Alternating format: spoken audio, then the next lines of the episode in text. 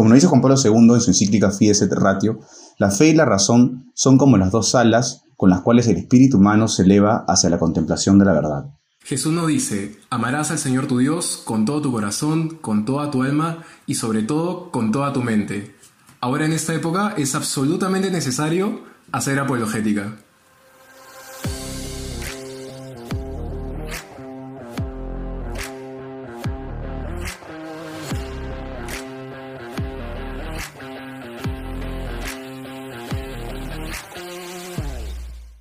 Bienvenidos todos a este primer podcast del año. Contra todo pronóstico, seguimos aquí. No, mentira, pero bueno, estamos felices de, comenzar este nuevo año con todos ustedes. Y de hecho, este es un podcast especial porque eh, les traemos una sorpresa. Eh, ha sido un año pues de mucho aprendizaje, hemos pasado muchísimas cosas, ha sido un año difícil también y eh, sigue creciendo y, siempre trabajando para, mayor gloria de Dios y también por ustedes, ¿no? Porque al final todo lo que Dios pone en nuestros corazones es para, para el bien de, de los que Él ama. Y hoy día estoy aquí con dos personas nuevas que les quiero presentar porque van a estar acompañándonos durante, pues, de aquí en adelante. Em, vamos a, presentarles un nuevo segmento dentro de Voluntas Tua y eh, aprovechamos este primer podcast para presentarlos, para que ellos mismos se presenten y para contarles un poco de qué se va a tratar todo esto nuevo que se viene. Así que sin más preámbulos, les presento a Jonathan Yamau. Bienvenido chicos, es un gustazo estar con ustedes aquí. Hola, Vale. ¿Qué tal? Eh, empiezo entonces. Eh, sí, yo soy Jonathan Medina. Em, tengo, bueno, acabo de cumplir ya 31 hace unos días. Sí, ya de otra generación. Mauricio mucho más chivolo. Em, y bueno, yo soy comunicador audiovisual. Estudié en la Universidad de Lima. No soy teólogo, no soy filósofo.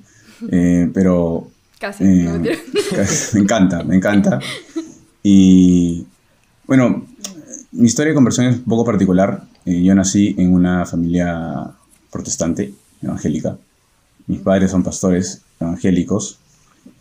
Y bueno, toda la vida he sido formado en valores cristianos, eh, bíblicos, de alguna manera. Pero creo que como todo joven, a mis 18, o sea, uff, me, volví agnóstico, ¿no? Dejé de creer en Dios y estoy así buenos años, como unos cuatro más o menos. Yo diría que incluso abracé el ateísmo, ¿no? Fui ateo así abiertamente. Pero luego volví a la fe. Volví a la fe por, justamente por la apologética. De alguna manera empecé a investigar, empecé a leer y volví a la fe. Estuve buenos años así, pero luego por cosas de la vida me empecé a enfriar. Pero ese enfriamiento coincidió con una confusión dentro de mi fe protestante empecé a encontrar incoherencias, vacíos que, me llevaron a, seguir investigando y terminé en algo insospechado, ¿no? Nunca pensé que iba a terminar eh, en la Iglesia Católica. Entonces, hace unos días, bueno, hace unas semanas. Desde que están escuchando el podcast, pero estamos grabando. Voy a decir la fecha que estamos grabando. Estamos grabando el ¿Qué fecha soy? 14, 14. 14, 14 de diciembre. Quiero decirles que Jonathan se ha bautizado el Día de la Virgen Inmaculada. Así que ha sido hace una semana, ¿no? Hace una semana, hace unos días, claro, que fue mi, mi cumple, el, el 8, el 8 de diciembre. Entonces, este, me bauticé ese día también a modo de que entendí que el bautismo es el nuevo nacimiento, entonces dije sería una buena oportunidad de nacer de nuevo el día que también nací, ¿no? Eternamente. Y además sumaba que es el Día de la, de la Virgen, ¿no? Y, y, bueno, ahora soy un católico apostólico romano, cosa que nunca pensé en mi vida. Orgullo. Con mucho orgullo. Y en eh, verdad, con mucha emoción de todo lo que se viene. Un poquito de nervios también, pero en realidad feliz. Feliz. Y bueno, ahí fue que en este camino fui a un retiro, eh, siembra, de avanzada católica, y conocí a Mauricio que también le encanta la apologética. Y de hecho estábamos como queriendo hacer un proyecto juntos porque nos encantaba y conversábamos mucho de apologética. Este, ¿Qué, qué, qué? Yo me lo robé. Exacto, exacto. O sea, deberíamos hacer un proyecto juntos, pero, pero tú ya conocías a Mauricio, son patas, y, y fue bacán porque confluyó, ¿no? Confluyó la- ambos proyectos y bueno, en eso estoy. Así En es. eso estamos. Un gusto. Dale. Dale, Mau. Dale, hola, Vale. Eh, un saludo a todos los oyentes de Voluntas Toda Podcast. Este, un saludo desde el pasado, desde diciembre. este, antes que nada, eh, bueno, muchas gracias por, por este espacio para poder realizar apologética. Eh, yo soy Mauricio Briseño, tengo 23 años, estudié Ingeniería Industrial en la Universidad Católica, eh, una universidad muy católica, y este, ahora chambeo en una empresa de telecomunicaciones. Como verán, tampoco soy filósofo, teólogo. Este, creo- Wannabe, wannabe. Igual, igualmente. y creo que eh, mi historia de conversión, eh, mi historia de conversión al catolicismo va muy unida a mi gusto con la apologética, ¿no? Eh, todo inició hace aproximadamente cinco años, cuando estaba en la universidad. Eh, recuerdo que en esa época tenía muchas dudas relacionadas a la existencia de Dios. Eh, pensaba que algunos argumentos a favor de su existencia no tenían sentido, o en el mejor de los casos, eh, no eran tan certeros, ¿no? Igual yo era católico, ojo, pero igual me abrumaban estas dudas. Eh, fue en ese entonces que gracias a Dios eh, conocí la filosofía de Santo Tomás de Aquino, sus famosas cinco vías, y a través de las cuales él afirma racionalmente que Dios existe. Y lo que ya pues fue la estocada final a mi semiagnosticismo fue la lectura del, del libro de Anturbina, este, llamado Dios existe, un librazo, por cierto, muy recomendado. Y ya liberándome de mis dudas, abracé con bastante confianza la fe católica y ya desde el año pasado, o más o menos un año y medio, he estado interesado un poco más en temas más teológicos, eh, que nos caracterizan más como católicos, eh, más allá de simplemente creer en un Dios. Eh, por ejemplo, temas como la Biblia, temas como las Escrituras, la Virgen, los santos y otros temas doctrinales. O sea, al final nunca, nunca se va a acabar este camino, creo, dentro del catolicismo. Así es. Bueno, chicos, es un gustazo y en verdad estoy más que feliz de tenerlos a los dos porque yo sé que encima de que les apasiona hablar de esto, encima son capos. Entonces, yo creo, ya vieron los super ejemplares que nos hemos robado. Eh, y nada, eh, me, me gusta mucho que la gente los conozca y como ya dijeron los chicos, eh, esta sección nueva dentro de Voluntas Tua va a ser eh, el rincón de apologética. ¿No? Y claro, muchas veces, no sé si habrán escuchado esa palabra antes, tal vez la han escuchado y no saben muy bien de qué se trata, es una palabra un poco eh, confusa y, realmente es algo que no se habla mucho, ¿no? Sobre todo entre nosotros los jóvenes católicos, pero consideramos que es algo sumamente importante, sobre todo en, en nuestro mundo hoy, y qué mejor que tener a dos chicos de nuestra edad que tienen una historia de conversión igual que nosotros y que nos pueden enseñar poco a poco eh, un poco de este camino para aprender juntos y por supuesto para responder las dudas que todos ustedes tengan y ir ahondando pues poco a poco en, en estos temas que en verdad como dice Mau nunca se acaban, ¿no? Hay muchísimo, muchísimo por hablar y pues qué bacán tenerlos a ustedes. Así que bueno, para entrar en materia y que nos, nos ilustren un poco, quiero que nos cuenten qué es la apologética. Bien, bueno. eh, en simple, apologética es la práctica de hacer apología, ¿no? Y apología es la palabra griega para decir defensa. ¿no? Entonces, en, en buen romance, apologética es hacer defensa de algo, ¿no? Es hacer defensa de algo con argumentos racionales, razonables, que convenzan a la persona que está escuchando la defensa, ¿no? Entonces, en ese sentido, podríamos decir que podemos hacer apologética de muchas cosas, ¿no? De alguna escuela filosófica, de algún pensamiento, eh, de alguna religión. Eh, incluso podríamos hacer apología como, como suele a veces hacerse del terrorismo, ¿no? En ese sentido, por eso es un delito. ¿Por qué? Porque hacer apología es empezar a justificar algo con, con razón. Entonces, en el caso del terrorismo sería delito porque estaríamos justificando lo injustificable, por decirlo así. Entonces, si podemos justificar un montón de saberes, con cuánta más razón no justificar el cristianismo, ¿no? nuestra fe.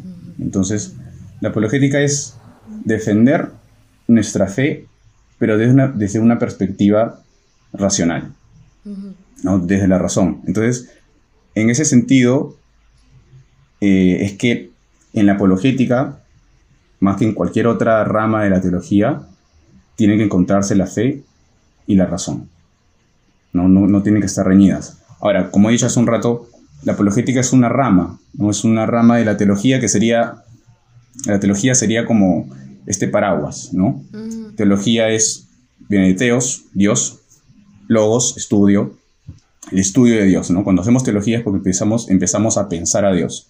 Entonces, la teología tiene sus ramas, ¿no? No sé, por ejemplo, la cristología, el estudio de Cristo, ¿no? La soteriología, el estudio de la salvación. La eclesiología, el estudio de la iglesia. Eh, la escatología, el estudio de los últimos tiempos. Bueno, la apologética sería esta rama de la teología que defiende la fe desde el punto de vista racional, ¿no? Entonces, la fe y la razón tienen que ir de la mano y es aquí que que nos gustaría, nos gustaría a Mauricio y a mí, y, bueno, ya como parte de Voluntas, empezar a desmitificar esta idea de que, que hoy se tiene que la fe y la razón están reñidas, ¿no? Que es totalmente una mentira, ¿no? Y más en la fe católica, ¿no? Es la Iglesia Católica justamente la que condena ambos extremos, ¿no? Por un lado tenemos el, el racionalismo, que es el extremo de decir que solo podemos conocer la verdad a través de la razón, y por otro extremo tenemos el fideísmo, que es aquella postura que dice que solo podemos conocer la verdad a través de la fe. ¿no? La Iglesia Católica condena ambas posturas y propone más bien una, un matrimonio entre estas, dos, entre estas dos partes y prueba de ello es la famosa encíclica Fides et Ratio ¿no? de Juan Pablo II. Fides et Ratio, que significa fe y razón. ¿no? Él tiene una frase muy bonita, nomás empezando la encíclica, él dice algo que es muy ilustrativo y, muy cierto. ¿no? Él dice que la fe y la razón son como estas dos alas que nos ayudan a elevarnos al conocimiento de la verdad. Es decir, necesitamos esas dos alas, porque finalmente, sin razón, nos, nuestra fe se vuelve meramente supersticiosa, ¿no? meramente emotiva, emocional, y sin fe, pues nos volvemos eh, meramente lógicos o, o incluso hasta nos podríamos ver medio noicos, ¿no? Porque siempre es necesario dar un paso de fe. O sea, finalmente, como dice la escritura, sin fe es imposible agradar a Dios, ¿no? Entonces, básicamente, eso, eso sería la apologética. Eh, para no irme en floro, lo dejo a Mauricio, no sé, voy a comentar algo. Eh, bueno, nada más ahí podría añadir que eh, la apologética tiene dos principales tareas. la primera sería ofrecer evidencia a favor de la fe eh, por ejemplo, argumentos a favor de la existencia de Dios o argumentos a favor eh, de la resurrección de Jesús. Y su segunda tarea sería un poco más secundaria, igualmente importante, de proveer respuestas a objeciones que realizan a nuestra, a nuestra fe. Por ejemplo, eh, respuestas a argumentos en contra de la existencia de Dios, argumentos en contra de la resurrección. O para poner otros ejemplos, probablemente alguna vez eh, un, por ejemplo, un evangélico nos haya negado que la Virgen es la Madre de Dios, o que Jesús fue un hijo único, o que la... Ah, no, no fue hijo único, o que la Eucaristía no es eh, literalmente el cuerpo de Jesús, este, etc. ¿no? Entonces la apologética también respondería a esas objeciones. Claro. Y creo que es algo súper importante que dicen, Em, que claro, tenemos esta, sobre todo de otras personas que no son católicas y nos dicen a nosotros como que ustedes, este, o sea, solo como que viven de su fe y no, no tiene sentido, ¿no? O nos dicen a los católicos son unos ignorantes porque no usan la razón para, para, para tener su fe y por eso creen, ¿no? O sea, como que creer en Dios y pensar no estuviera relacionado. Y en verdad es súper importante saber que en verdad sí la fe y la razón están en constante comunión, ¿no? Igual que la religión y la ciencia en algún punto también tienen que confluir para tener sentido, ¿no? y, y, también decir que, que Dios nos ha dado la razón para llegar a Él también, ¿no? O sea, es una, es una herramienta más que Dios ha puesto en nosotros para conocerlo. Y este, me parece súper importante y también quiero que nos hablen un poco de por qué hacer apologética, o sea, por qué es importante que nosotros conozcamos esto, ¿no? Porque de repente podemos decir, no, pero de repente solo los sacerdotes que estudian años de filosofía y teología están llamados a, hacer esto, ¿no? O, de repente solo la gente que, como ustedes, que les interesó desde el comienzo y, solo ustedes están llamados a hacer. ¿Por qué todos debemos aspirar, aunque sea poquito, a, estar listos para, para esto? Eh, no, nada, o sea, la apologética creo que es para todos, ¿no? Nosotros, Jonathan, yo, este no somos sacerdotes, ni filósofos, ni teólogos, ¿no? Somos gente común y corriente, ¿no? Este, yo creo que hay al menos tres razones muy marcadas para poder hacer apologética. Yo creo que la apologética es útil para los demás, para nuestro prójimo, es útil para nosotros mismos como católicos y también es para la gloria de Dios. ¿no? En primer lugar, y es lo más evidente, es útil para los demás, ¿no? Dado que la apologética explica y defiende la fe católica hace accesible nuestra fe al prójimo, ¿no? Nos ayuda en la tarea de predicar la buena nueva a toda creación y de hacer discípulos a toda la gente, ¿no? Citando el, Nuevo Testamento. En ese sentido, creo que la apologética va a ser una herramienta sumamente importante para evangelizar, para llevar a nuestro prójimo a la plenitud de la revelación de Dios que está en la Iglesia Católica, ¿no? Les va a ayudar a dar ese salto de fe. Eso creo que es la primera razón. La segunda creo que nos es útil para nosotros, nos ayuda en nuestro camino de fe, a nosotros los católicos.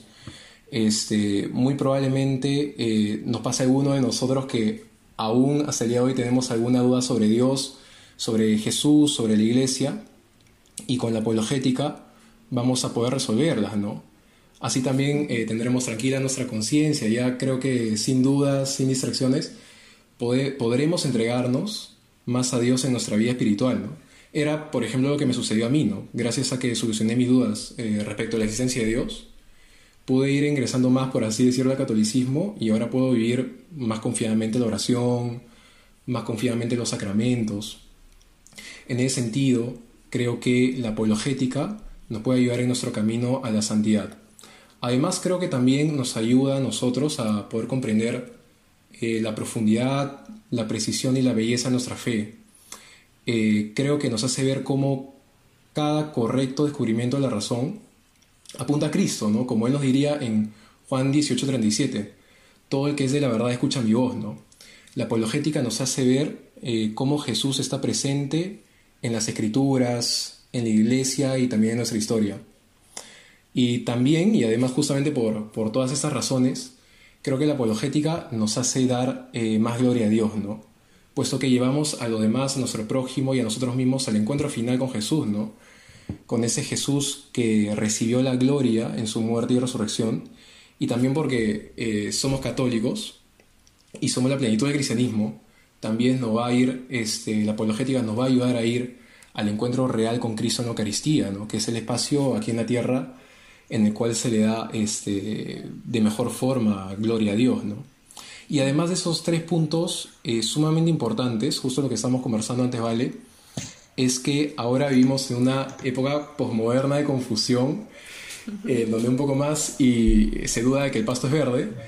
Y, y creo que la apologética, que es una disciplina, que es una ciencia teológica, es una parte de la teología, nos puede servir para traer claridad eh, a conceptos en nuestro pensar, no tanto en la razón como en nuestra fe, y definitivamente eh, va a mostrar al mundo occidental que somos, a nuestro parecer, la fe más racional que existe y también la fe que más bien le puede hacer al hombre a comparación de otros tipos de pensamientos religiosos, otros tipos de pensamientos filosóficos o políticos, ¿no?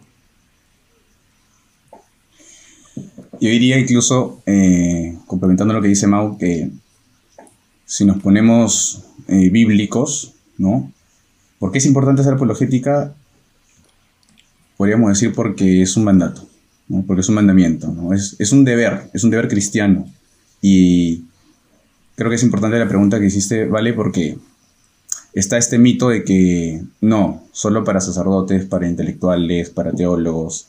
Y en realidad, si leemos las escrituras, vamos a, vamos a ver que no es una opción, ¿no? sino es un deber. El famoso versículo utilizado por todos los, los apologistas, ¿no? El, versículo preferido, primera de Pedro 3.15, que lo dice pues nuestro primer papa, ¿no? San Pedro dice, dar culto al Señor eh, siempre dispuestos a dar respuesta a todo aquel que os pida razón de vuestra esperanza. ¿no? O sea, nos exhorta a estar dispuestos a dar razón de nuestra fe. ¿no? Y no lo dice como una opción, sino como una exhortación, ¿no? Eh, como una forma de dar culto a Dios. Eh, y esto es, esto es bueno porque nos hace ver que eh, tenemos que estar preparados, estar dispuestos. Y también quizá quitarnos esa idea que, que es un poco cómoda, ¿no? aquella que dice que la mejor forma de defender nuestra fe es nuestra, nuestro testimonio, que es cierto, que eso es, creo que eso es básico, ¿no? Es verdad, o sea, de nada nos sirve hacer buena apologética si no tenemos un testimonio de vida, si no vivimos nuestra espiritualidad, totalmente de acuerdo. Sin embargo, a veces nuestro testimonio no es suficiente, ¿no? Si no, si no, si no Pedro no hubiese dicho eso, es, hay que estar dispuestos a dar respuestas, porque a veces nuestra, nuestra vida puede hablar bien de Cristo, genial, pero a veces nos van a tocar preguntas. ¿no? Va a haber personas que no van a preguntarnos por nuestra vida, sino por cuestiones y dudas que ellos tienen. ¿no? Exacto. O a veces nos podemos encontrar, me imagino, una, una situación eh, peculiar. Imagínate que nos encontramos con un, con un adventista, ¿no? que creo que los adventistas nos ganan en, enseñarnos, ellos son, comen muy bien, no fuman, no toman, no beben, o sea, uno podría decir que externamente hasta parecen mejores cristianos, ¿no? Externamente. Entonces, no se trata de decir, bueno, tú te portas bien, yo me porto bien y se acabó. Y la verdad queda de lado, sino eh, entrar en, un buen debate, en un debate sano, para defender la verdad. Ahora, si vamos a un versículo incluso más trascendente, si se quiere, sería Mateo, ¿no? en Mateo 22, 37, Jesús dice eh, el mayor de los mandamientos, ¿no? amar al Señor tu Dios con todo tu corazón, con toda tu alma y con toda tu mente. Entonces, el mismo Dios encarnado, el mismo Señor nos está diciendo, hay que amar a Dios con nuestra mente y con toda nuestra mente. Entonces, de nuevo, es un mandamiento, ¿no? No es un, no es un lujo, ¿no? Entonces, esta idea, este mito de que la apologética es un lujo para intelectuales, ¿no? No, acá está Mauricio y yo, ¿no? Él es ingeniero, yo soy comunicador audiovisual, tenemos eh, nada que ver en sí con, con, una formación teológica, pero nos hemos formado porque nos gusta y, y, creo que en ese sentido todo cristiano está llamado a ser un apologista, ¿no? En el sentido más general de la palabra, cuando defendemos nuestra fe ya estamos haciendo apologética. Entonces, eh, tenemos además pues la, la Biblia, ¿no? para estudiarla tenemos además un manual de teología sistemática tan, tan bueno como el catecismo. Y si bien es cierto, Creo que no todo cristiano está llamado a ser teólogo, historiador, exégeta, no. Pero creo que desde su propia trinchera, desde su propia carrera, desde su propia experiencia, pueden amar a Dios con toda su mente, ¿no? Entonces, no se trata tampoco de, pretender ser Santo Tomás, ¿no? O sea, yo creo que, yo creo que tengo, eh, no sé, el cerebro de una mosca a comparación de Santo Tomás, ¿no? Sin embargo, con la mente que Dios me ha dado, trato de amarlo. Con esa mente, usarla toda, como él dice, ¿no? Amame con toda tu mente. Y creo que este versículo, además de eso, de enseñarnos que es un mandato, nos enseña también algo interesante, que se puede amar con la razón. Estamos en una época, creo, que, el amor se ha reducido a, mero sentimiento, que también lo es, por supuesto. Hay que amar, con, hay que sentir. Pero nos, nos, dice algo interesante, que se puede amar a Dios con nuestra mente. Y es verdad, o sea, uno no puede amar lo que no conoce. Y, y, eso me pasó a mí, ¿no? O sea, mientras más descubría la fe católica, por ejemplo, en la Eucaristía, ¿no? O sea, mientras más iba comprendiendo con mi razón el, el misterio y la, la gloria de la Eucaristía, hacía que más ame a Dios. Entonces, el amor y la razón están totalmente relacionados, el amor y la mente, el amor y la verdad, ¿no? Y, y cierro con esto. Eh, 1 Corintios 13, ¿no? El pasaje de amor por, por excelencia, ¿no? Hay un momento donde Pablo nos dice que el amor se alegra con la verdad. Entonces, finalmente, la razón de hacer apologética es defender la verdad. Es defender la verdad que es Cristo, ¿no? Y no porque nosotros nos quedamos dueños de la verdad, Yo creo que es lo contrario. Nosotros somos eh, propietarios, o mejor dicho, somos poseídos por la verdad, ¿no? Nosotros no tenemos la verdad, sino que la verdad nos posee a nosotros, que es Cristo. Pero es importante amar la verdad y saber que em, si no hay amor, no hay verdad, y si no hay verdad no hay amor. Eso creo que le decía Edith Stein, que es una judía conversa al catolicismo, ¿no? Y decía, no tomes como amor algo que, no, que carece de verdad, ¿no? y no tomes como verdad algo que carece de amor. Uno sin el otro se convierte en una mentira, ¿no? Entonces, para amar de verdad hay que estar en la verdad, hay que defender la verdad. Y creo que esos dos conceptos están sumamente relacionados, ¿no? Creo que lo han dicho, pucha, súper bien para, para entender todos. Y también algo que me gustaría agregar es que nosotros a veces cuando recién... A ver, existen dos tipos de personas tal vez en temas de fe. Hay algunos que son mucho más sentimentales y emocionales y que tal vez no buscan cuestionarse tanto, ¿no? Que es más como, ok, lo entiendo, o sea, lo, lo escucho y lo hago sin mayor explicación, pero también hay personas que son mucho más racionales y que necesitan entender por qué están haciendo eso, ¿no? Y que eventualmente, porque claro, no todos somos iguales, ¿no? Entonces, eh, tal vez aquí hay personas que se identifican mucho más con esta postura, con esta forma de ver la fe, de entender qué hay atrás y, siempre estar cuestionándose como, pero ¿por qué? ¿Por qué? ¿Por qué? ¿Por qué? ¿O cómo lo explico? ¿O qué razón tengo que dar para sustentar esto?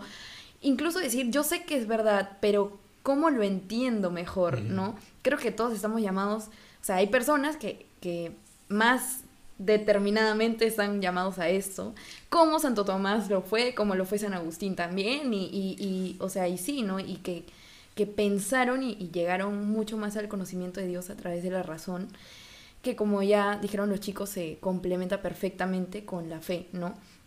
Y algo bien bonito que dicen es que, eh, o sea, no es que Dios dice, ah, me conoces a través de la razón y ya, ¿no? Sino que conocerlo con, con la mente hace que naturalmente lo conozcas con el alma, ¿no? Y con el corazón. Entonces, qué bonito como llegar a eso.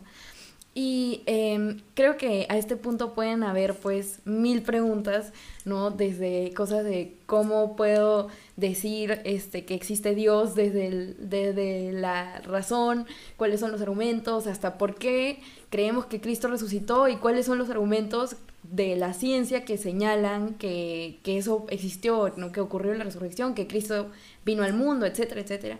Eh, y definitivamente hoy no vamos a tocar ninguno de esos temas porque cada uno necesitaría un, un podcast exclusivo, pero sí me gustaría preguntarles, eh, como a modo de introducción a lo que viene, eh, ¿cuáles son estos como tips, tips de de los chicos para, para hacer apologética, ¿no? qué, qué, le aconsejarían a la gente que se esté enganchando ahorita con esto, que le ha interesado lo que están escuchando y que quiere como seguirlos para aprender con ustedes?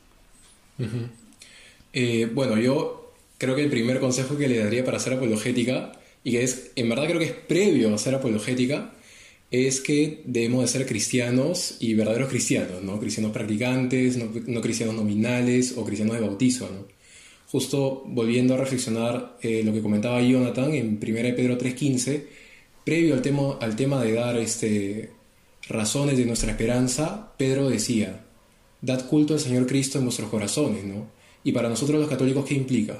Implica vivir nuestra fe, implica mantener viva nuestra relación con Dios, implica crecer en santidad, tener vida de oración, eh, participar en los sacramentos, de la Eucaristía, etc., ¿no?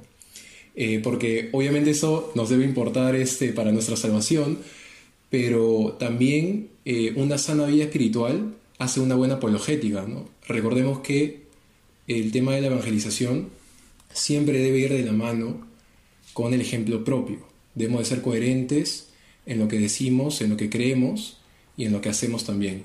Además, creo que siendo eh, verdaderos cristianos, podemos rezar y podemos interceder por aquellas personas a quienes dirigimos la apologética. ¿no? Recordemos que el principal actor en la conversión del prójimo no somos nosotros mismos quienes hacemos la apologética, sino es Dios. Entonces creo que siendo verdaderos cristianos, acudiendo a Él, vamos a hacer incluso mucho más bien a nuestro prójimo. Y creo que ya ahora sí un consejo ya sobre más hora apologética, eh, creo que diría, y es bien obvio, pero creo que algunas personas no lo han realizado demasiado bien, es que debemos de conocer la postura católica, ¿no? La postura cristiana y la postura teísta, ¿no? de, creer en Dios. Este, lo que nosotros buscamos predicar es la auténtica fe católica, ¿no? no lo que nosotros creemos que es la fe católica. Entonces eso definitivamente va a implicar este, conocerla, ¿no? ¿Y cómo la podemos conocer? La podemos conocer eh, a través de las escrituras, a través de la Biblia. San Jerónimo, autor de, de la iglesia, nos diría que un católico que no conoce la, la, Biblia, que no está inmerso en los evangelios, al final eh, no conoce a Cristo, ¿no? Es, entonces va a ser sumamente importante que conozcamos los cuatro evangelios, que conozcamos Hechos de los Apóstoles, todas las epístolas, y también, como también comentó este Jonathan, debemos de conocer el magisterio de la iglesia, qué es lo que dice, y eso está expresado de manera sistemática en el catecismo, ¿no? Y también en otros documentos como las encíclicas, ¿no? Recordemos que Cristo dotó a su iglesia de maestros, ¿no? Con el objetivo de ayudarnos a nosotros los fieles a poder entender las escrituras y la tradición apostólica, ¿no? Así Pablo, por ejemplo, diría eh, de la iglesia en 1 Timoteo 3:15, que es la columna y fundamento de la verdad, entonces pues debemos de acudir a esa eh, columna y fundamento de la verdad, ¿no? Este, ojo, y también eh, recalcando este punto que varias veces se comentó a lo largo de este podcast, es que igual no este, es necesario que, que conozcamos todos los tipos de apologética y todas las objeciones y las respuestas a las objeciones, eh, pero sí es necesario que eh, tengamos el, el, deseo de aprender ¿no? más sobre nuestra fe y que actuemos conforme a ese deseo. Sí, eh, yo iría a ver a otros, otros tips eh, para hacer apologética o antes de empezar a hacer apologética es, creo que están también resumidos o, expresados en el mismo versículo de 1 de Pedro 3.15, ¿no?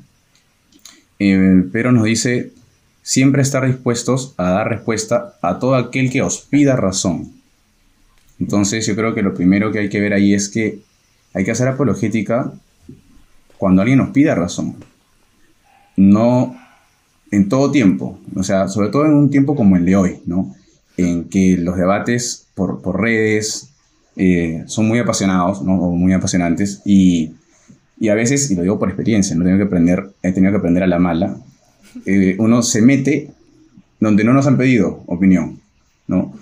Eh, y se arma, pues, un debate que a, a, la larga es totalmente inútil, ¿no? O sea, no sale algo bueno de ahí. Ahora, es cierto que también uno tiene que discernir en qué momento uno puede entrar a defender o no su fe, ¿no? Eh, no sé, por ejemplo, si alguien comenta en su muro, ¿no? Y que están tan de moda los debates por redes, eh, alguna experiencia nueva que ha tenido siendo evangélico, ¿no?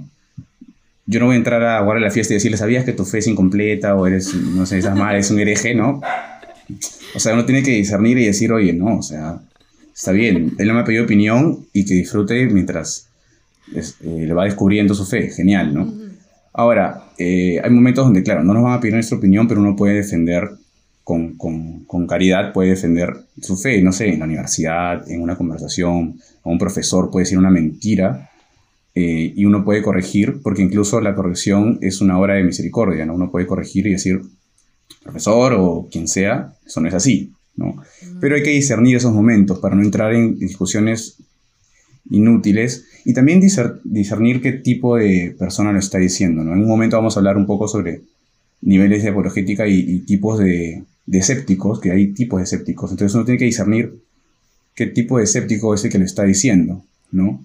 Si esa persona realmente quiere conocer la verdad o simplemente está haciendo un berrinche, entonces como diría Jesús, no tirarle perla a los chanchos, ¿no? Si uno está viendo que la persona simplemente quiere ridiculizar nuestra fe, soportar con, con caridad lo que está pasando y hacer una si se quiere una oración de reparación, qué sé yo. Uh -huh. Otro versículo que, que, perdón, otro consejo que yo haría está ahí nomás después, en el siguiente versículo de, de 1 de Pedro 3, que es, él dice, pero dice, pero hacedlo, o sea, dar culpa al Señor defendiendo, no dando respuesta, pero hacedlo con dulzura y respeto. ¿no? Man, dice, mantener una buena conciencia para aquello mismo que os, para que no se echen en cara, ¿no? Eh, y no sirva de confusión a quienes critiquen de vuestra conducta en Cristo. Entonces, creo que los cristianos eh, estamos llamados a hacer una apologética de la mano siempre con la caridad, ¿no? Si fuésemos solamente, no sé, alguien que está defendiendo posturas que tengan que ver con la fe cristiana como, no sé, posturas pro vida, ¿no?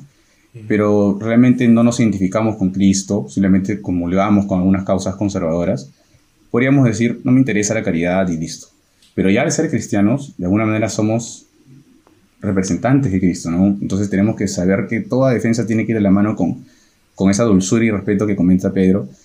Que es bien curioso que lo diga Pedro, porque me, me, podía, me ponía a meditar de, hace unos días sobre este versículo, que es el mismo Pedro que dice que hagamos esta defensa con dulzura, cuando él fue el que le cortó la oreja al soldado cuando quiso defender a Cristo, ¿no?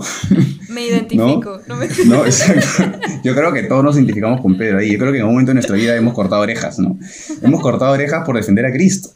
O sea, era una, era una intención noble, ¿no? No, no se metan con mi Cristo, no se metan con mi fe, no se metan con mi Señor, no se metan con la Virgen. Y para cortábamos orejas, ¿no? Entonces, yo creo que Pedro aprendió la mala, ¿no? Le, voló la oreja a, a Malco, este soldado romano. Y yo creo que es un, pelo, es un Pedro eh, transformado, el que habla ya en su carta diciendo, pero hacerlo con dulzura y respeto, ¿no? Entonces, yo he aprendido a la mala también, y, me ha pasado con mi familia, ¿no? O sea, mi familia que es, es evangélica, a veces no los he eh, corregido o no, les, no he defendido mi fe con dulzura, ¿no? Entonces, hay que saber que, que la apologética siempre debe ir a la mano con eso, y bueno, el último consejo que sería un poco más eh, práctico, si se quiere, es saber eh, separar los temas. Es decir, defender la fe, pero por orden. ¿no? Me explico. Eh, si uno va a hablar sobre la existencia de Dios, ¿no? con un ateo, un escéptico que no cree en Dios, y él te dice, yo no creo en Dios porque soy darwinista creo en la teoría de la evolución. Ok, entonces hablemos sobre el origen del hombre, ¿no? ¿Qué dice la Iglesia Católica sobre el origen del hombre? ¿Cuáles son las posturas? Etcétera. Pero en eso estamos hablando y la persona dice, no, pero los niños del África que sufren. Entonces se saltó otro tema que tiene que ver con el problema del mal, ¿no? Entonces, y luego estás hablando de eso y te dice, no, pero que la Santa Inquisición, ¿no? O que las cruzadas. Y ahí tú te das cuenta que incluso no tiene que ver, porque yo podría decir a esa persona que, bueno, yo soy judío, no tengo nada que ver con la Iglesia Católica, pero creo en Dios, ¿no? Estábamos hablando de la existencia de Dios, no de la Iglesia Católica. Entonces, saber dividir los temas, porque si no nos van a agarrar un poco como a veces pasan a los que defienden el aborto, ¿no? No sé si nos ha tocado discutir con uno de ellos que, no sé, dicen, no, porque es mi cuerpo. Ok, vamos a hablar si es tu cuerpo o no, si hay una vida propia, con ADN propio, etc.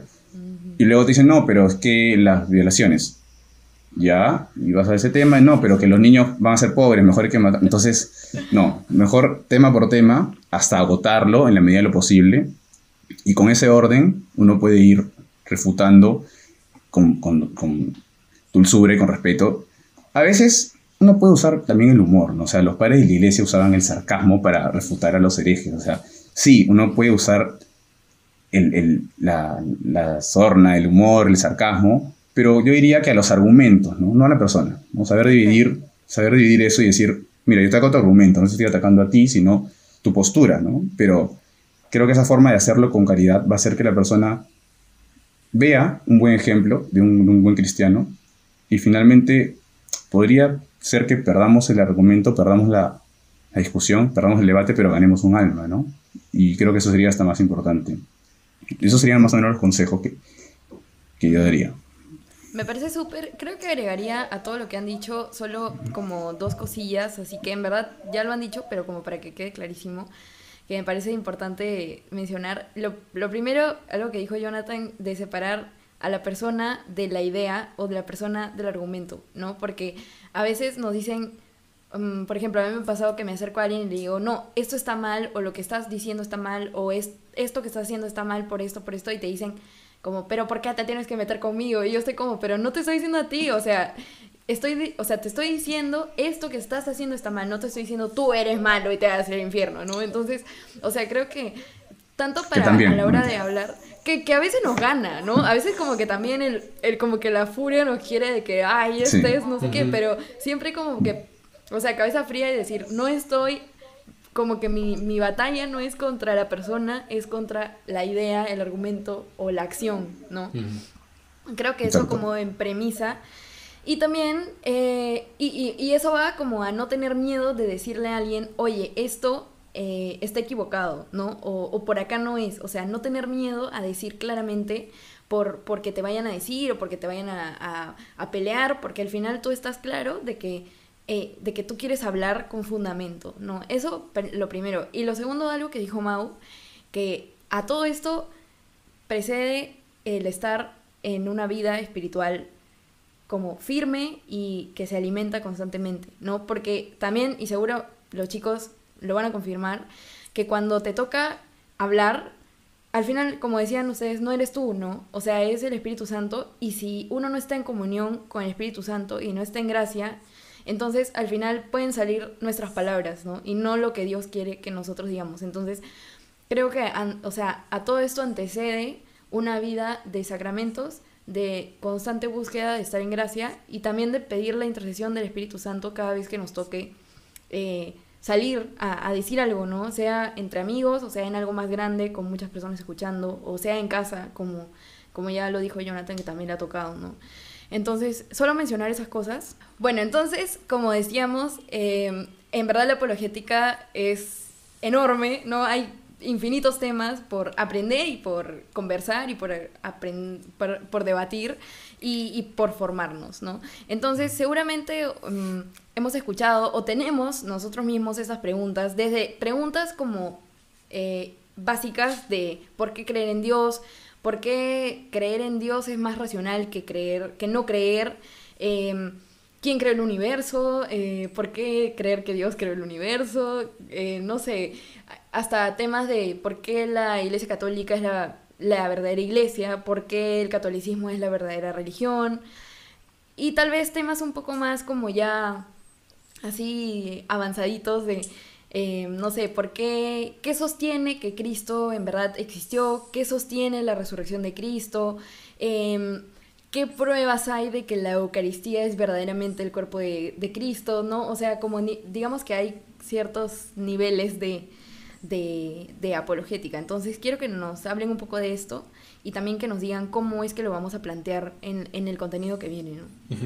Bueno, tranquilos, todas estas este, dudas, todos estos temas están organizados en realidad en tres niveles, gracias a Dios, para que todo esté bien, bien ordenadito y bien entendible. Eh, tres niveles de manera clásica, y ahí con Jonathan hemos agregado uno, es un plus. Este. Obvio. obvio, Marca la casa, marca la casa. Voluntad toda podcast. Siempre, siempre, siempre. Este, bueno, recordemos que eh, la apologética resuelve la pregunta por, por qué debería ser católico, ¿no? Eh, sin embargo, esta pregunta involucra a dos más que también son fundamentales, ¿no? La primera sería, eh, ¿por qué debería ser católico en lugar de profesar otra religión, ¿no? Como estábamos hablando, ¿no? En lugar de ser este, judío, en lugar de ser musulmán, budista, etc., ¿no? Y la otra, eh, que es incluso más fundamental, es por qué debería profesar una religión en absoluto, en primer lugar, ¿no? O por qué Dios existe. En ese sentido, según esas tres preguntas, la apologética tiene tres grandes divisiones. ¿no? El primer nivel de apologética es llamado la apologética teísta, este, que este, responde a la pregunta ¿por qué debería profesar una religión? ¿no? ¿Por qué Dios existe? ¿no? Y su tesis obviamente sería que Dios existe. Por cierto, teísta hace referencia a alguien que cree en Dios, no a alguien que le gusta mucho té. Este, el, ya el segundo nivel de apologética. Chiste ingeniero, chiste, ingeniero. Sí, sí, sí. bueno, este, ya el segundo nivel de apologética sería la apologética cristiana, que responde eh, a la pregunta por qué debería ser cristiano y no un creyente de otra religión, ¿no? Y su tesis, naturalmente, sería que el cristianismo es la religión verdadera. Y al tercer nivel de apologética, lo llamaríamos apologética católica, que responde eh, ya de una manera final a la pregunta inicial, ¿no? Eso sí añadiendo una partecita más, ¿no? ¿Por qué debería ser católico en lugar de otro tipo de cristiano, ¿no? Eh, su tesis sería el catolicismo es la plenitud del cristianismo o también eh, el catolicismo, este, sorry, la verdadera iglesia de Cristo es la iglesia católica. Y bueno, ahí con Jonathan agregamos este plus que lo llamamos eh, apologética cultural, que elabora respuestas a filosofías religiosas y políticas actuales que están siendo hostiles a nuestra fe y que son dañinas al ser humano y ya vamos a este, indicar más adelante qué tipo de filosofía sería. ¿no? Ahora, ojo, pestaña y ceja y nota al oyente, este, en este podcast, como estaba comentando Vale, no conseguiremos explicar a detalle cada tipo de apologética o cada tipo de argumento, pero sí daremos una introducción y este, daremos algunas ideas clave, como los argumentos más famosos y más efectivos. ¿no? Eh, comenzando con la apologética teísta, eh, considero que los mejores argumentos para comprobar la existencia de Dios y que emplea este tipo de apologética serían, por ejemplo, el argumento del ajuste fino del universo, el argumento cosmológico Kalam, también muy conocido y muy popularizado, que, por ejemplo, indica que eh, vemos que el universo existe y vemos que al final todas las cosas tienen una causa y que, eh, dado que el universo es una cosa, por así decirlo, también requeriría una causa y al final pues solo queda una única opción de que esa causa sea este Dios al final, ¿no? Por una deducción se puede ver que esa causa tiene los atributos divinos, por tanto es Dios y por tanto Dios existe, ¿no? Y más o menos así van funcionando los argumentos que les estoy comentando, ¿no? Sino que ese argumento, que se llama argumento cosmológico Kalam, me ayuda a ejemplificar lo demás, ¿no? También tenemos las eh, cinco vías de Santo Tomás de Aquino, también muy conocidas y que me ayudaron a mí a abrazar el catolicismo. Eh, la primera vía es el argumento del movimiento, la segunda vía es el argumento de la causalidad, la tercera vía es el argumento de la contingencia, la cuarta vía es el argumento de los grados de perfección y la quinta vía ya es el argumento del orden del cosmos. También vamos a tener otros argumentos muy famosos que probablemente cuando investiguen apologética los van a escuchar. Y son el argumento neoplatónico, el argumento agustiniano, el argumento racionalista, el argumento moral y también el muy conocido argumento ontológico. Tiene muchísimos años también y el argumento ontológico modal. ¿no?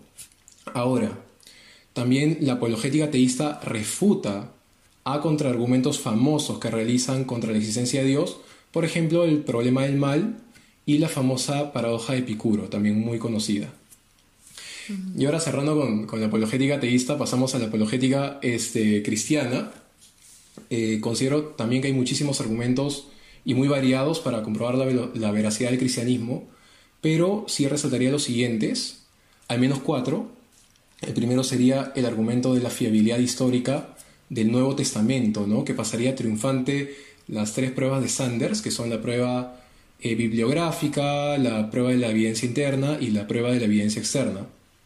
El segundo sería el argumento de la divinidad de Cristo o trilema de Lewis, que basándose en la fiabilidad histórica del Nuevo Testamento, que ya comprobaríamos en el argumento anterior, y también en la misma afirmación de Cristo, que él, él dice en el Evangelio ser Dios, entonces se deduce que Jesús es necesariamente Dios, ¿no? Que Él está diciendo la verdad y que no es un mentiroso y que no es un loco.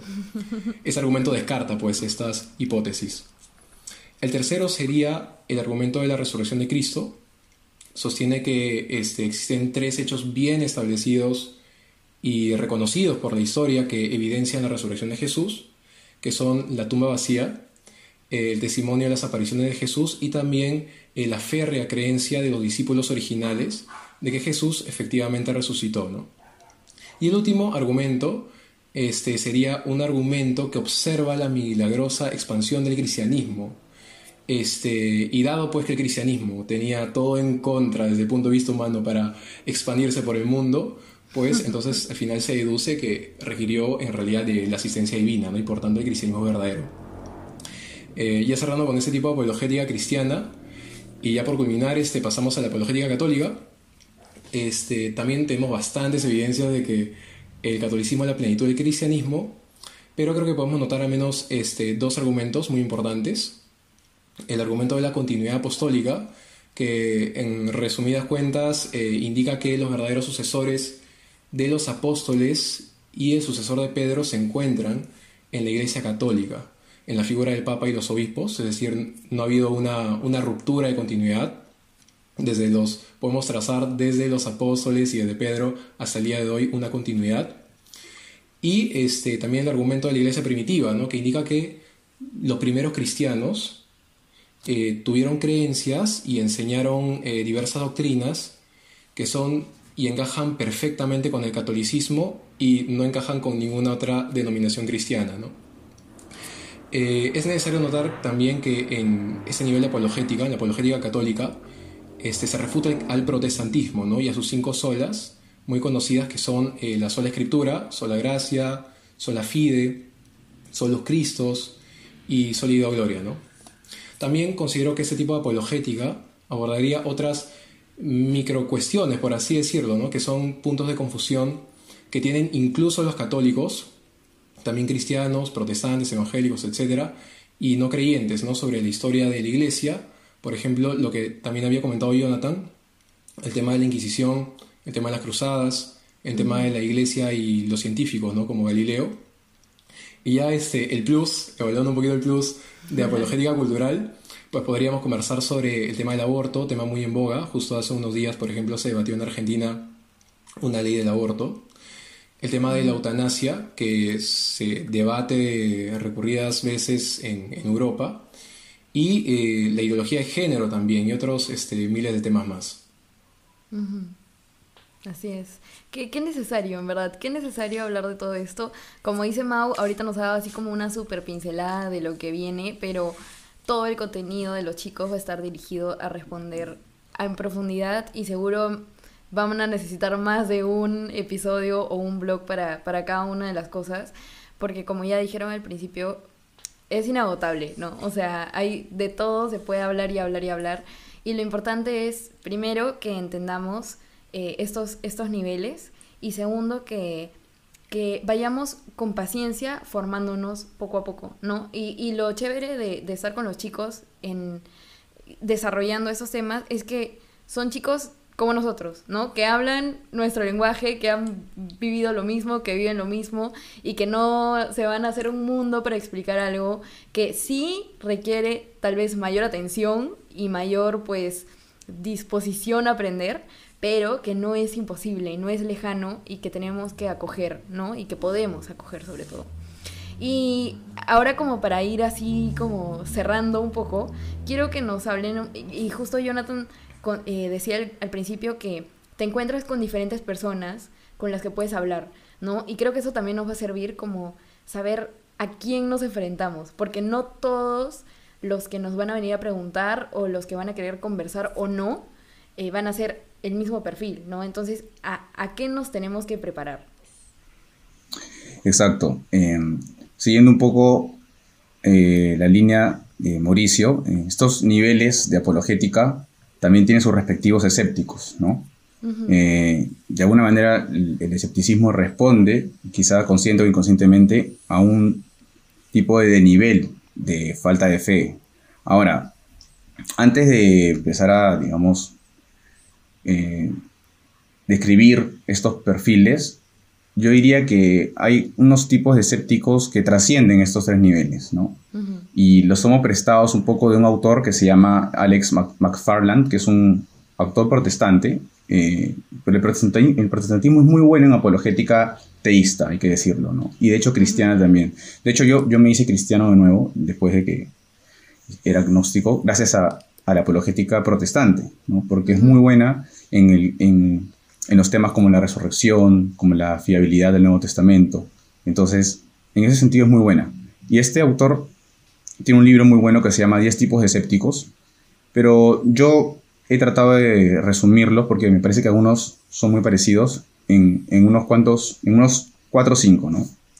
El primero es el escéptico oculto, ¿no? Él lo llama así, el escéptico oculto, que es precisamente una, una, persona, un tipo de persona que le gusta cultivarse, que le gusta informarse, formarse.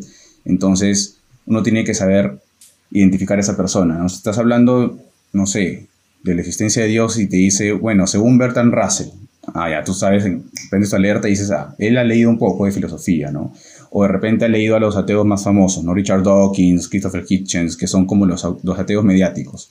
Ok, uno tiene que saber que se está preparando ante un tipo de escéptico oculto para eso hay que estar preparados, ¿no? En leer eh, también al adversario, ¿no? Y, leerlo para entenderlo también, ¿no? O sea, Sí, para buscar refutarlo, es verdad, pero también para tratar de empatizar y ver por qué es que no cree en Dios, ¿no? Eh, o de repente ha leído a Darwin, un poco de Darwin, ha leído un, poco de filosofía, ¿no? Ese sería un primer tipo de perfil. El otro sería eh, uno un poco más común, que sería el escéptico herido.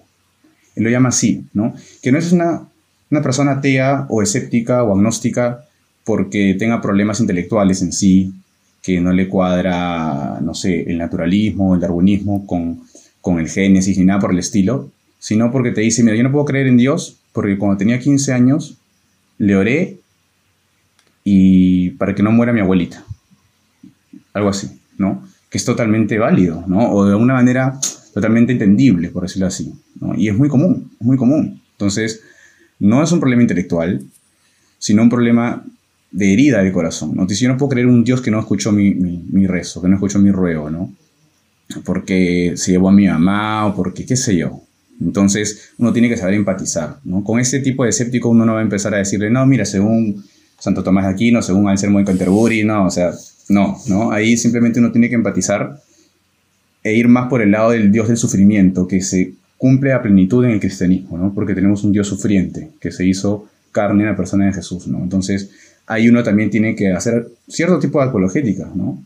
Que si bien es cierto, quizá no sea tan académica, si se quiere, o intelectual, sí necesita una formación, porque hay que entender el sufrimiento, entender eh, para qué está el sufrimiento y todo, y todo ese tipo de temas, ¿no? Luego habría otro perfil que es el escéptico orgulloso, ¿no? Que es, es aquel escéptico que realmente no está dudando de la verdad, sino que quiere imponer su verdad. ¿no? Y no está dispuesto a someterse a la verdad, no está en una búsqueda sincera de la verdad, sino simplemente que ha hecho de sí mismo su propio Dios. ¿no? Y creo que es muy común hoy en día porque de alguna manera, eh, a un momento de nuestra vida quizá todos hemos caído en, en, esa tentación de ser nosotros nuestros propios dioses. ¿no? Y estos escépticos orgullosos, curiosamente, están también dentro de la Iglesia Católica. ¿no? Son los famosos, a veces los famosos católicos no practicantes, ¿no? Que te dicen, mira, yo creo en Dios, este, pero no me cuadra esto, ¿no? O te dicen cosas como creo en Jesús, pero no en la iglesia, ¿no? Un católico, mm. yo ahora que soy católico digo, un católico que te dice creo en Jesús, pero no en la iglesia es un potencial protestante, ¿no? O, o un potencial escéptico y agnóstico, ¿no?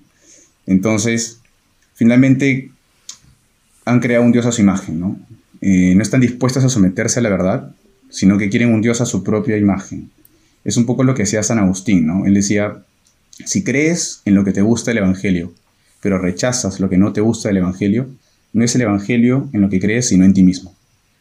Y es verdad, este mundo cree en sí mismo, ¿no? Nosotros escuchamos todo el tiempo esta filosofía de vida de tú eres la respuesta final, la felicidad está en ti, la respuesta está en ti, que matizando podría ser en parte cierto y en parte no, ¿no? Siguiendo nuevamente San Agustín, él decía que Dios estaba en nosotros, es verdad. O sea, sí, la respuesta está en nosotros, pero en tanto Dios está en nosotros, ¿no? O sea, no, nunca va a estar en nosotros fuera de Dios. Eso jamás, ¿no? Eh, pero este, este, tipo de escéptico que, que, finalmente ha creado un Dios a su propia imagen, creo que es el que más abunda. Entonces uno tiene que discernir y ver que esa persona realmente quiere empecinarse en su, en su propia verdad. Entonces, ver si vale la pena o no entrar en esa discusión quizá uno puede utilizar ya ahí más la herramienta de, del, sarcasmo, ¿no? Para darle en la herida del orgullo, quizá, puede ser, ¿no? Distinto, muy distinto, pues al escéptico herido, ¿no? El escéptico herido no necesita eso para nada, ¿no? Ahora, luego está eh, el escéptico sincretista, que este es muy difícil, ¿por qué? Es este escéptico eh, muy políticamente correcto que quiere hacer un sincretismo de todo, ¿no? Que no tiene, no tiene problemas con la existencia de Dios, sino que cree en todo, ¿no? Mm. Yo me acuerdo, me acuerdo eh, de un amigo de la universidad, de la Universidad de Lima, que él era abogado, era un abogado, parecía comunicador porque era todo hippie, todo un personaje. un. Y no, de verdad, que literal se vestía con, con estas casacas con flequillos de los 70, o sea, era un personaje, un gran tipo. Y yo me acuerdo que conversando una vez sobre religión, estábamos hablando bacán de, de, Jesús, y yo le dije, claro, que, bueno, yo creo que Jesús es Dios. Y él me dijo, por supuesto que es Dios. Jesús es Dios es mi pata. Pero Krishna también, Buda también, Mahoma también. Entonces, él es el perfecto ejemplo de este escéptico sincretista, ¿no? Que no tiene problema en admitir que Cristo es Dios. pero es uno de los tantos dioses que hay, ¿no? Y te pueden salir con cosas como yo también soy Dios, ¿no? Y el panteísmo, o con esta filosofía de Alejandro Jodorowsky, ¿no? Que todos somos Dios, que Dios está en mí, que tú eres Dios, que, y que todo es Dios, ¿no? Entonces, ahí más que demostrarle la existencia de Dios, que en la cual ya cree, es demostrarle la correcta existencia, la, correcta filosofía, ¿no? O la correcta creencia en Dios, ¿no? Pero es, es un escéptico problemático porque hay que saber, ¿no? Hay que saber cómo llevarlo y sacarlo de esa posición tan cómoda, ¿no? Y tan políticamente correcta que suena bien a los oídos de hoy, ¿no? Tan mm. buenistas y tan, y tan relativistas, ¿no? Y finalmente yo diría un escéptico más, que es dentro de todos y que nos da un poco de esperanza, que sería el escéptico sincero, ¿no?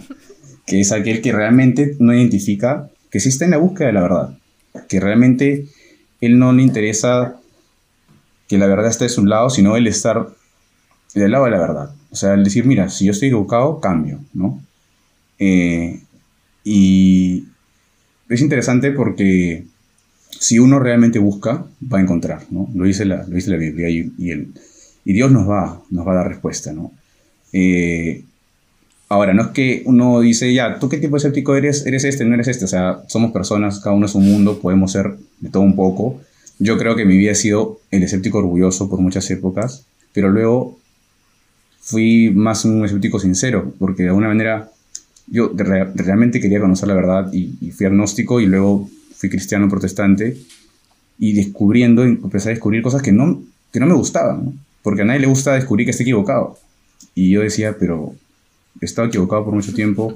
No es el protestantismo la iglesia verdadera, ¿no? No veo, como dice Mauricio, en la iglesia primitiva enseñanza protestante. No están las cinco solas, eh, no está la iglesia evangélica. Entonces, someterse a la verdad, ¿no? Someterse a la verdad eh, es lo más importante. Y, y creo que esos, estos escépticos atraviesan los niveles de los cuales hablaba Mauricio. Y ya en esos niveles, obviamente, por propia necesidad uno encuentra en la, por ejemplo, en, la apologética o en el nivel de apologética ateísta, ¿cuáles serían esos tipos de escépticos? Yo creo que básicamente dos, ¿no? El ateo y el agnóstico. Porque es aquel que no cree en Dios o duda de su existencia, ¿no? Hay tipos ahí, no podría hacer mil ramificaciones, ¿no? Al infinito. Pero básicamente se resume en, en el agnóstico, que es aquel que no no está seguro de la existencia de Dios, no afirma ni niega la existencia de Dios, y en el ateo, que es alguien que asegura ¿no? y tiene fe en que Dios no existe. ¿no? Es un creyente al revés.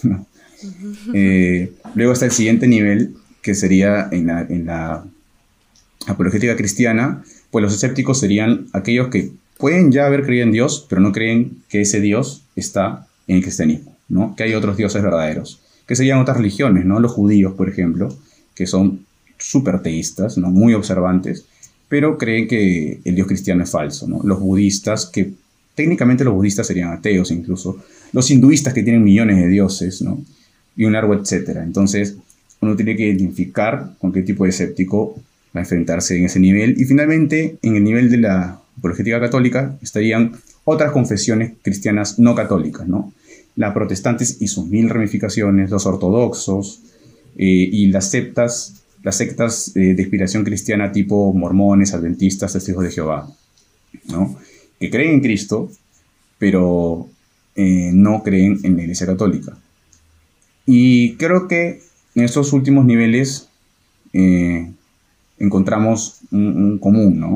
O sea, es difícil encontrarse, al menos en, Lima, Perú, o en, Latinoamérica, un ortodoxo, ¿no? Un copto, o incluso un judío, pero eventualmente uno se los puede encontrar. ¿no? Quizá lo más común es encontrarnos con estos dos tipos de escépticos en estos niveles que serían o los agnósticos, o ateos, o protestantes. ¿no? Y para eso hay que saber, hay que saber un poco también su postura. ¿no? El protestantismo es bien complejo, ¿no? te lo digo yo que he estado dentro por años, es bien complejo, entonces uno tiene que de alguna manera conocer que cree un protestante, también conocer que creen eh, los mormones, los adventistas, los testigos de Jehová, los judíos, etc. Pero en estos niveles pueden estar atravesados todos estos tipos de escépticos que hablamos al inicio, ¿no? Puede haber un protestante sincero, como puede haber un protestante orgulloso, como puede haber un católico sincretista. A veces lo, irónico es que hay que defender la fe católica a católicos, ¿no? También, que es también... Y cada vez más, exacto. Entonces, también es un reto, ¿no? Saber defender la fe católica a católicos que, que quisieran que la iglesia se acomode a ellos, más bien, ¿no? este, y creo que eso nos sería súper útil también, y con esto cierro, para saber no solo empatizar con ellos, sino utilizar su bagaje, su bagaje cultural y sus referentes. O sea, me explico. Con un, con un judío no le vas a hablar del Nuevo Testamento. No le vas a convencer con el Nuevo Testamento. ¿no? Hay que más bien utilizar sus propias escrituras. ¿no? A un protestante no lo vas a convencer con encíclicas, ¿no? ni con pares de la iglesia. Lo vas a convencer con la escritura, porque él es un férreo creyente en la sola escritura. ¿no? Entonces, eh, igual, a un ateo no le vas a hablar de Biblia, ¿no? Le puedes hablar de ciencia, filosofía, sentido común. Y eso es lo que hacía Pablo, ¿no? Pablo lo hacía de manera excelente en, en Hechos de los Apóstoles. Vemos cómo ante los griegos, él cita a poetas griegos, a filósofos griegos, ¿no? En el Areópago, en este famoso episodio donde defiende al dios desconocido, le dice, ¿no? A los griegos. Entonces, utilizó sus referentes. Y con los judíos, utiliza las escrituras, ¿no? La Tanaj, el Antiguo Testamento. Entonces, sirve porque desde su propia experiencia podemos llevar la verdad a cada tipo de escéptico, ¿no? Entonces creo que eso sería súper útil también. Wow, wow, en verdad estoy ansiosa ya porque empiecen con todos los temas, porque creo que hay un montón, un montón de cosas por hablar. Y bueno, em, creo que ha sido suficiente carga por hoy para que la gente lo vaya lo vaya asimilando y, claro, y se preparen para esto que va a estar bien bueno. Eh, nada, yo estoy más que feliz de tenerlos a los dos, en verdad ya súper bienvenidos al equipo y estoy segura de que la gente los va a coger igual, de que van a tener ahí sus, sus, sus fans. Sus fans. Y nada, chicos, este... Bueno, ¿qué se viene? Se viene el desmenuzar todo esto que han hablado los chicos. Se viene contenido pues en podcast, con invitados, sin invitados, se vienen blogs y lives y todo lo que necesiten los chicos para poder pues hablar y, decir y desarrollar los temas. Y mm, no sé si hay algo que quieran decir como para ya ir cerrando y, ir despidiéndonos de, de, la gente que nos está escuchando. Eh, no, nada, lo que yo añadiría es que este, nos comenten, nos comenten este, también qué temas les ha gustado más, eh, cuáles eh, les gustaría profundizar quizás más también, creo que sería un buen feedback para nosotros, ¿no? O qué duda tienen este, hasta el día de hoy sobre la esencia de Dios, sobre Jesús, sobre la iglesia. Sí, creo que ha servido hablar un poco a estos niveles porque justo con Mau pensábamos en quizá ir al inicio con estos niveles, de repente los primeros artículos dedicarlos a la apologética teísta, como para ir en un orden, ¿no? Luego la apologética cristiana y luego la apologética católica, pero siempre desde una perspectiva católica, ¿no? O sea, por ejemplo, si vamos a hablar del origen del hombre, podemos tener referencias de, no sé, Humane Generis, que es una encíclica sobre el origen del hombre, entonces, obviamente somos católicos, pero tratar de ir en ese orden y ya luego se mezcla y y metemos de todo un poco, ¿no? Y un licuado. Sí, y claro, que nos propongan temas también. Bueno, chicos, nada, súper bueno, en verdad estoy súper feliz. Eh, ya saben, a los que están escuchando, que esperamos, en verdad es súper necesario para nosotros eh, saber qué es lo que quieren, ¿no? Porque así también les sirve a los chicos eh, para ordenarse un poco de, de, cómo empezar, de qué es lo que la gente pide y, y qué es lo que están buscando también. Y pues nada, eh, ya nos despedimos, les agradecemos por haber llegado hasta aquí, les pedimos que compartan esto y que sobre todo estén pendientes para las siguientes semanas porque este contenido está por comenzar y en verdad nos ayudaría un montón que, que, nos digan si les gusta conforme vayan pasando las semanas para saber pues qué hacer, cómo hacerlo y, y cómo, cómo hacerlo mejor, ¿no? También. Así que bueno, nada chicos. Eh, les agradezco. Despídanse de la gente y pues nada, nos vemos la, la, próxima semana. Dale, muchas gracias, Vale. Muchas gracias, Voluntad Tua. Nos estamos viendo. Igual, por dos, por dos. Gracias, ya nos vemos. Cuídense. Chao, chicos. Y que Dios los bendiga. Chao, paz.